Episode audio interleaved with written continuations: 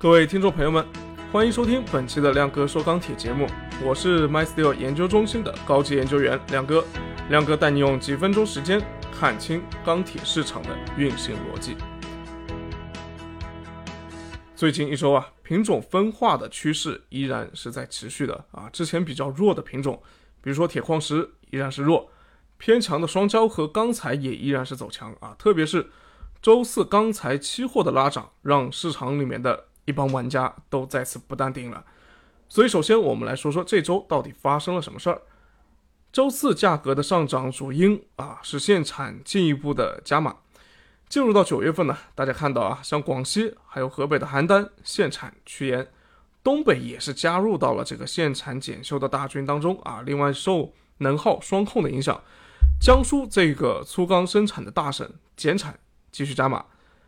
高炉和产线的检修减产力度明显比之前加大啊，甚至是传出有的钢厂全厂停产一个月。那总体来看呢，目前的减量主要是集中在上半年。九个能耗双控当中，这个产量不降反升的这个省市里面，可以看出啊，如果按照当前的限产措施啊，钢铁的主产区影响首当其冲。那么按照我们 MySteel 研究啊调研部门的测算呢，估计九月份全国的这个日均生铁产量将会下降到呃二百二十万吨每天，甚至是到二百一十万吨每天啊。这大家可能对这个。没有很大的概念，什么意思呢？就是按照统计局的生铁产量数据计算，呃，我们七月份的全国生铁日均产量大概是在二百三十万吨每天啊。那么去年七月份则是在差不多二百五十万吨每天这么规模。所以说现在如果说把九月份的量限到二百二十万吨这么一个水平的话，那跟之前的高位相比是至少下降了十五到这个。呃，三十多万吨每天这么规模，那平均下来的话，那也至少有个这个二十多、二十五万吨每天啊这样一个水平。所以降了这么多的量，意味着就是说，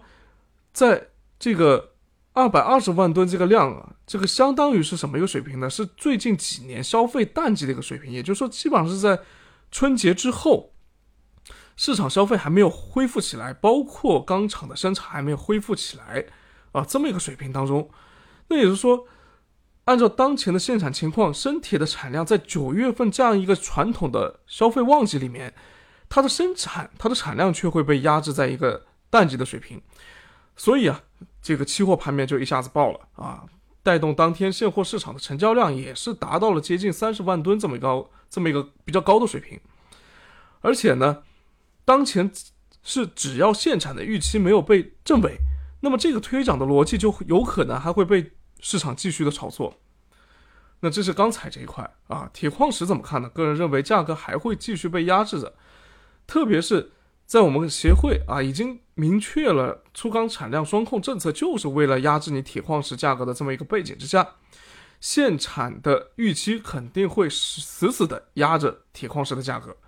按照刚才说的啊，日均铁水产量两百二十万吨这么去计算啊，因为铁水完完全全就是从铁矿石来的啊，里面其中可能会有百分之十五左右的废钢，但是大部分都是铁矿石带来的。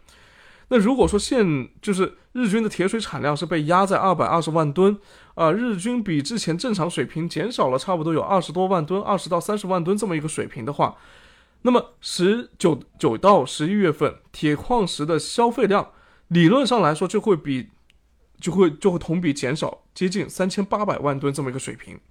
啊，积少成多，这么三千八百万吨这个水平其实还是比较大的，所以铁矿石的价格至少从目前来看，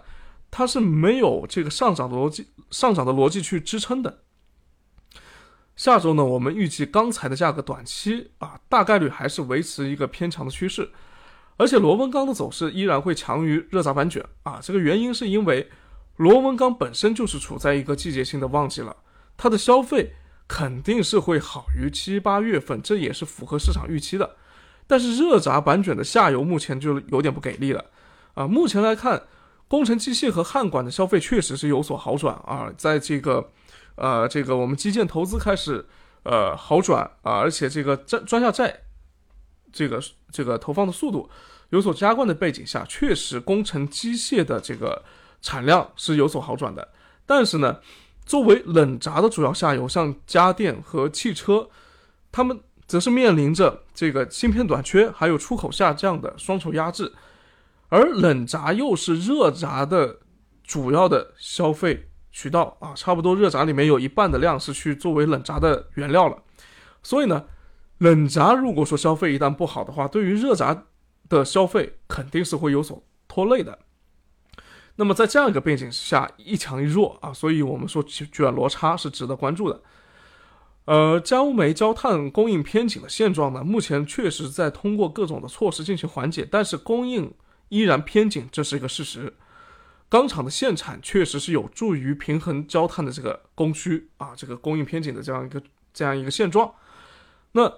所以呢，现状就是说供应依然是偏紧的，但是呢。限产这一块，它会把消费给压下来，然后呢，各种措施又会增加它的供给，所以后面焦炭继续上涨的一个压力啊，或者是继续上涨的动力，肯定是会被继续会会被继续的削弱。但是在当前依然偏紧的情况下，焦炭的价格依然是有个上涨的动力在的，只不过后面的涨幅应该是会不断的收窄。所以总结来说呢，下周钢材价格和双焦的价格依然是偏强的，啊，这个可能性比较大。而铁矿石的价格依然是会被压制着，卷螺差依然是值得关注的。但是最后还是要提醒大家一句啊，亮哥之前一直在说啊，今年的钢铁行业的政策一直是在做利润的平衡，对外压制铁矿石利润这个政策是肯定不会变的。但是对内呢，我们内部产业的上中下游的利润分配，从来都不会说持续的偏向哪一方。那当铁矿石的价格被成功的压制住之后，